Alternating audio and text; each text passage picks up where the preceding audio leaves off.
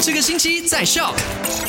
来到了今天星期五，你好，我是 Alina。Finally，又是星期五啦。好，回顾一下昨天聊过的三件卖快很准，聊过的哪三件实事呢？第一件事情就讲到卡拉 OK、水疗、按摩院、足疗，明天星期六就可以开始营业啦。可是业者们，如果你要开店的话呢，是需要去到各省的这个灾难管理委员会申请以后才可以的哦。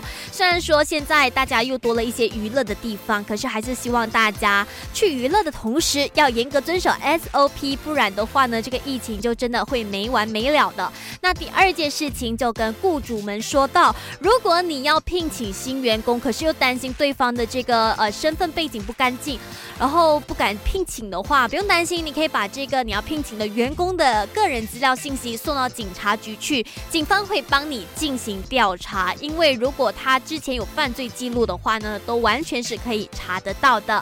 那第三件事情就是跟你聊到了新增的确诊病例。如果想了解今天我们上个月新增的确诊病例数据状况的话呢，傍晚五点钟留守卖好玩，当然也要去到 MyStar 的 Insta 或者 FB 点击。好啦，下午三点钟继续跟你聊。